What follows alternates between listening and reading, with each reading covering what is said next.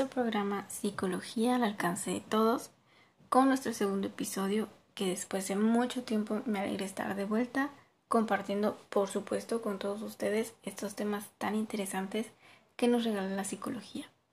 Para el día de hoy les hablaré acerca de tres temas muy interesantes y trayéndoles un tema extra. Esos temas que la psicología tiene a nuestro alcance esta vez será la percepción social, cognición social, estereotipos, prejuicios y discriminación. Y por último, nuestro tema extra, que es Fiscalía General.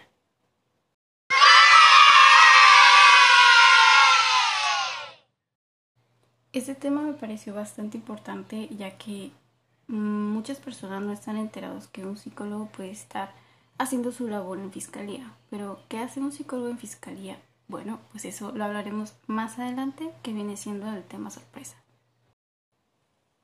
Daremos inicio con nuestro primer tema del día de hoy, que es la percepción social.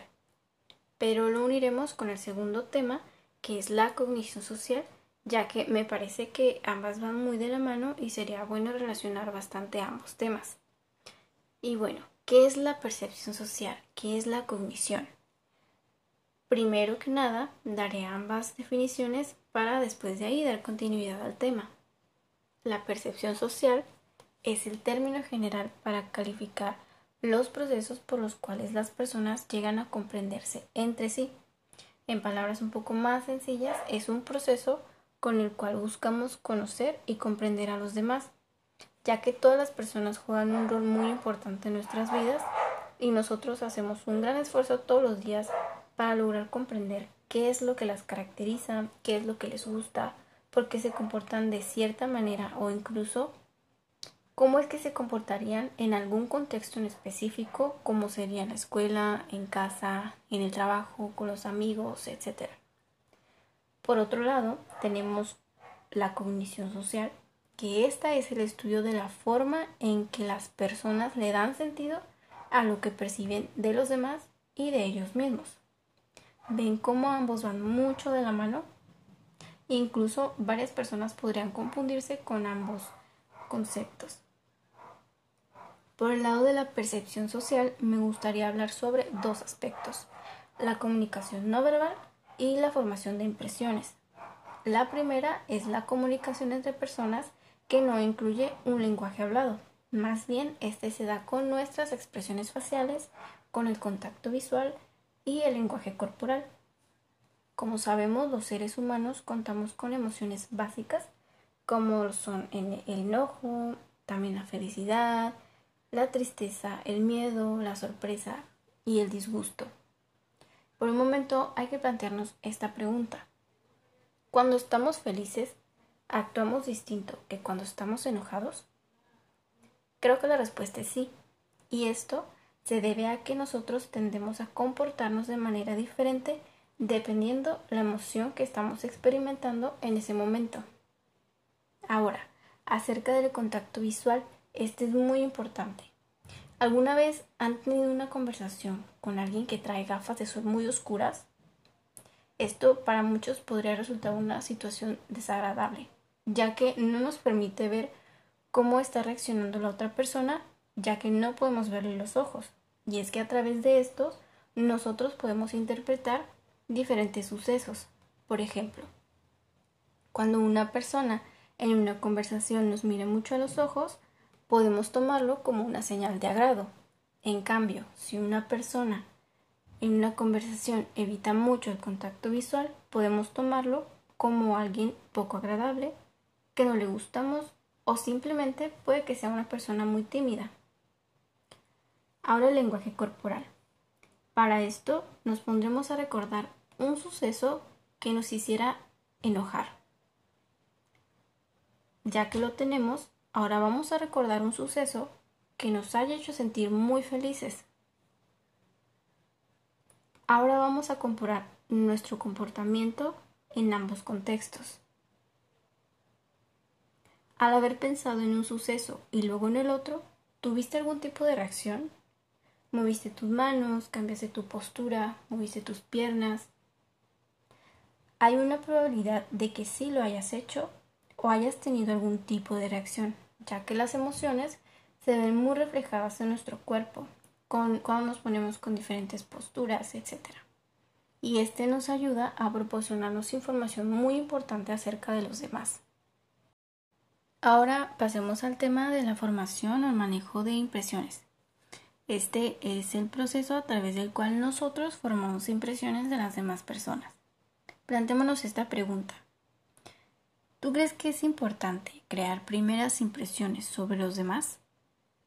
Hay estudios que indican que sí deberíamos de hacerlo, ya que las primeras impresiones parecen ejercer efectos fuertes y estables en las percepciones que otras personas crean de nosotros. En la psicología social se utiliza el término de formación o manejo de impresiones o autopresentación para describir los esfuerzos destinados a crear buenas impresiones en otras personas. Nosotros utilizamos diferentes técnicas para promocionar nuestra imagen o causarle una buena impresión a los demás. Para esto mencionaré dos categorías principales. Está la automejora y la mejora. La automejora son todos aquellos esfuerzos que hacemos para aumentar nuestro atractivo físico, en donde usamos estrategias específicas como el mejorar nuestra vestimenta o el usar accesorios como los lentes, por ejemplo, que se han determinado como un accesorio que nos hace lucir como una persona intelectual o una persona inteligente. Y la mejora son los esfuerzos eh, para hacer que otras personas se sientan bien de diferentes maneras. Y una de estas técnicas que más se utiliza son los halagos hacia las personas en donde hacemos resaltar sus atributos, sus logros, sus habilidades, etc. Estas técnicas sí suelen ser exitosas, pero hay que tener en cuenta que si se utilizan demasiado no podrían ser bien vistas. Muy bien, ahora hablaremos sobre la cognición social, que anteriormente hablé sobre su definición, pero en otras palabras más breves, esta es el estudio de cómo las personas hacen inferencias o bien hacen conclusiones a partir de información que obtenemos sobre el ambiente social.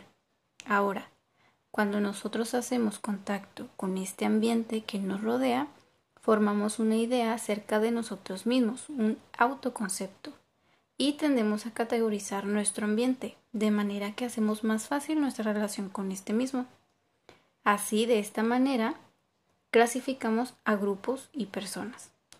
Ahora mencionaré otros conceptos muy importantes como es la inferencia social.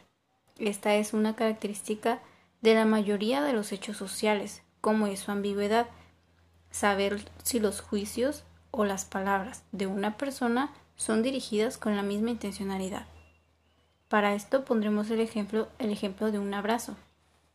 Cuando abrazamos a alguien o vemos que dos personas se abrazan, podemos preguntarnos, al momento de ellos dos abrazarse, ¿habrá sido un abrazo con sinceridad o un abrazo por cortesía? Ahora nos vamos con la facilitación. Esta nos permite crearnos a nosotros mismos un panorama de lo que tenemos enfrente de nosotros desde una perspectiva arraigada a palabras positivas o negativas. Vamos a pensar por un momento en cómo la presencia de una audiencia podría afectar el desempeño de un músico.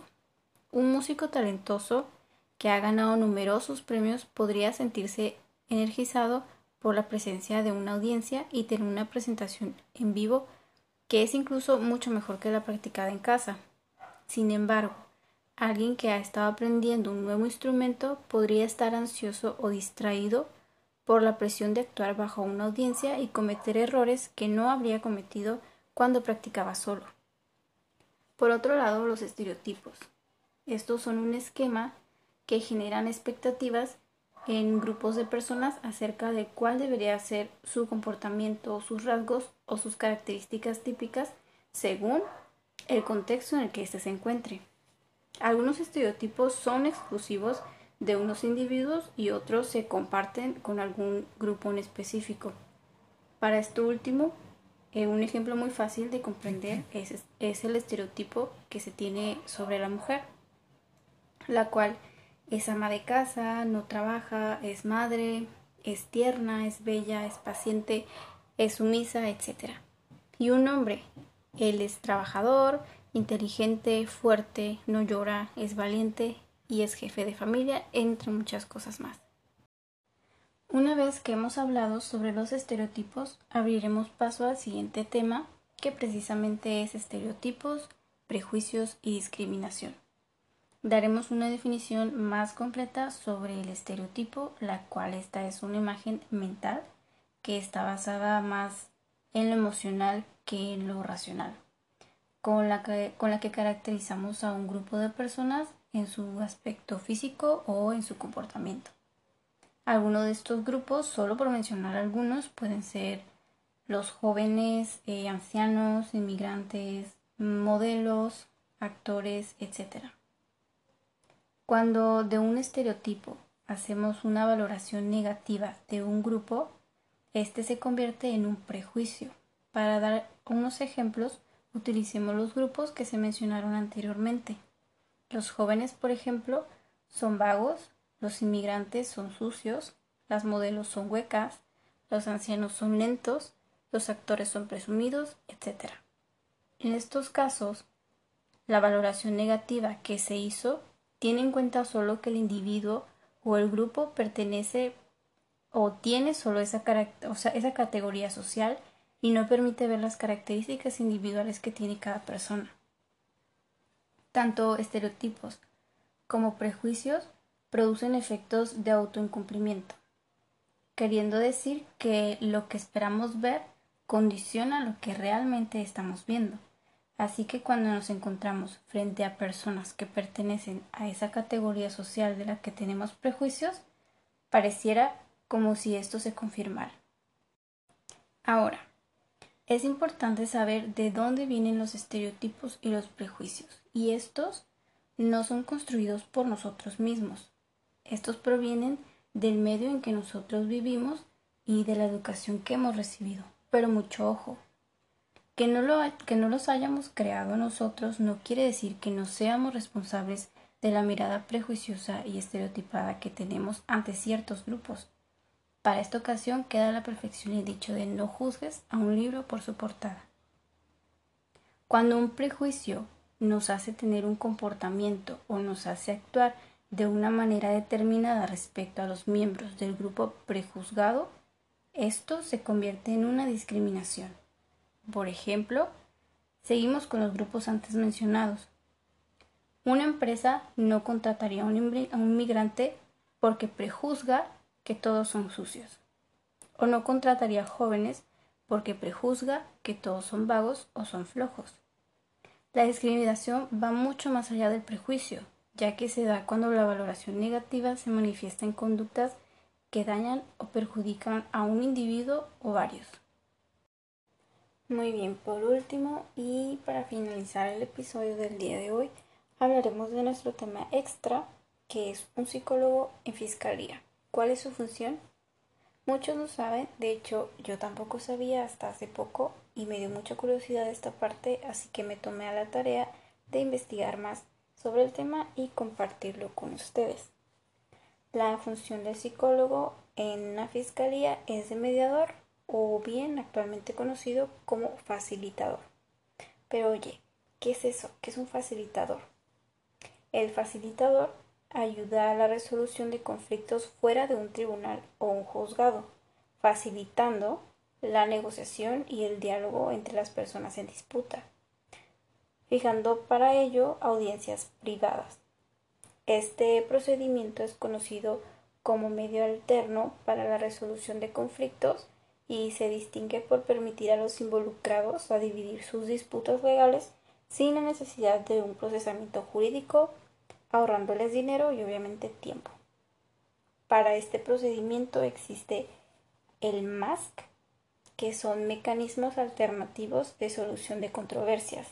Los MASC se utilizan para solucionar diferencias entre las partes implicadas de un caso, sin la necesidad de tener que recurrir a la legislación procedimental penal aplicable.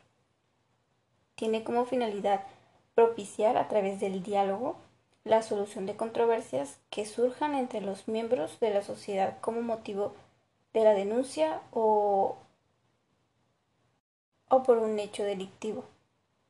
Durante estos acuerdos se puede aplicar el diálogo, la economía procesal y la confidencialidad.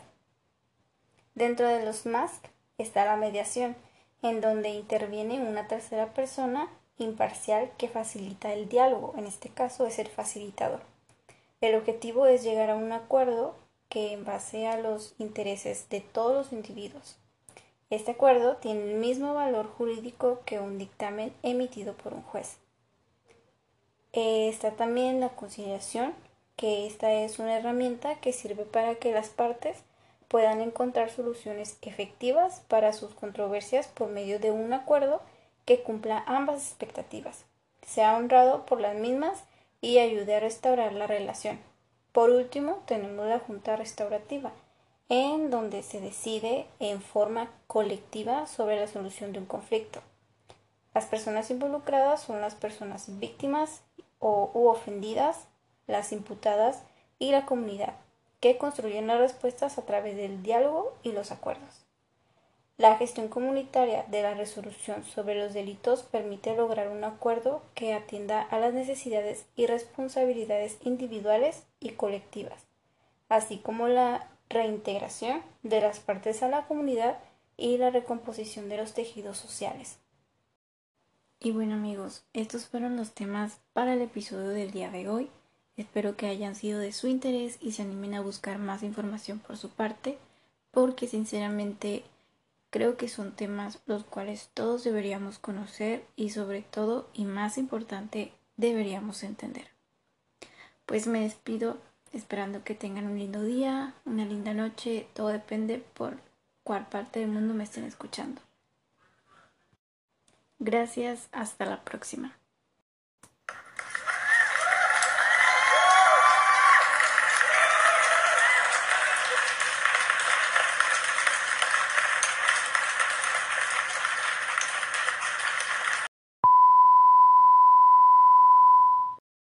Ahora acerca de